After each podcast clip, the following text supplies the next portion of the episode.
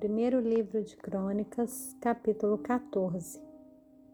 Irão, rei de Tiro, enviou a Davi mensageiros, madeira de cedro, pedreiros e carpinteiros para lhe construírem um palácio.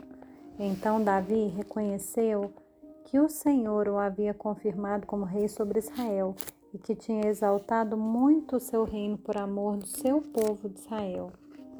E Davi tomou ainda mais mulheres em Jerusalém, e gerou ainda mais filhos e filhas.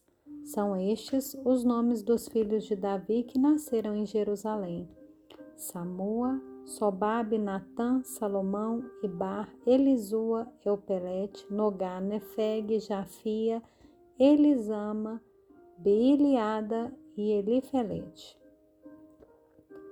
Quando os filisteus ouviram que Davi tinha sido ungido rei sobre todo Israel, subiram todos para prendê-lo.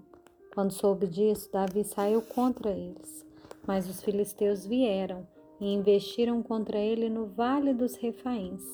Então Davi consultou Deus, dizendo: Devo atacar os filisteus? Tu os entregarás nas minhas mãos?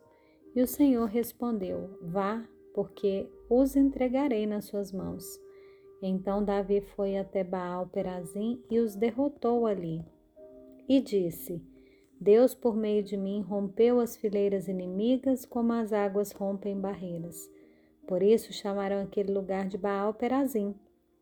Os filisteus deixaram lá os seus deuses e Davi ordenou que fossem queimados. Os filisteus tornaram a subir e fizeram uma nova investida no vale.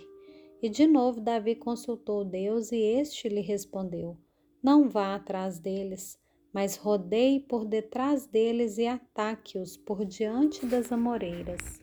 Quando você ouvir um barulho de marcha pelas copas das amoreiras, saia para a batalha. É Deus que saiu à sua frente para atacar o exército dos filisteus. E Davi fez como Deus lhe havia ordenado e atacou o exército dos filisteus desde Gibeão até Jezé.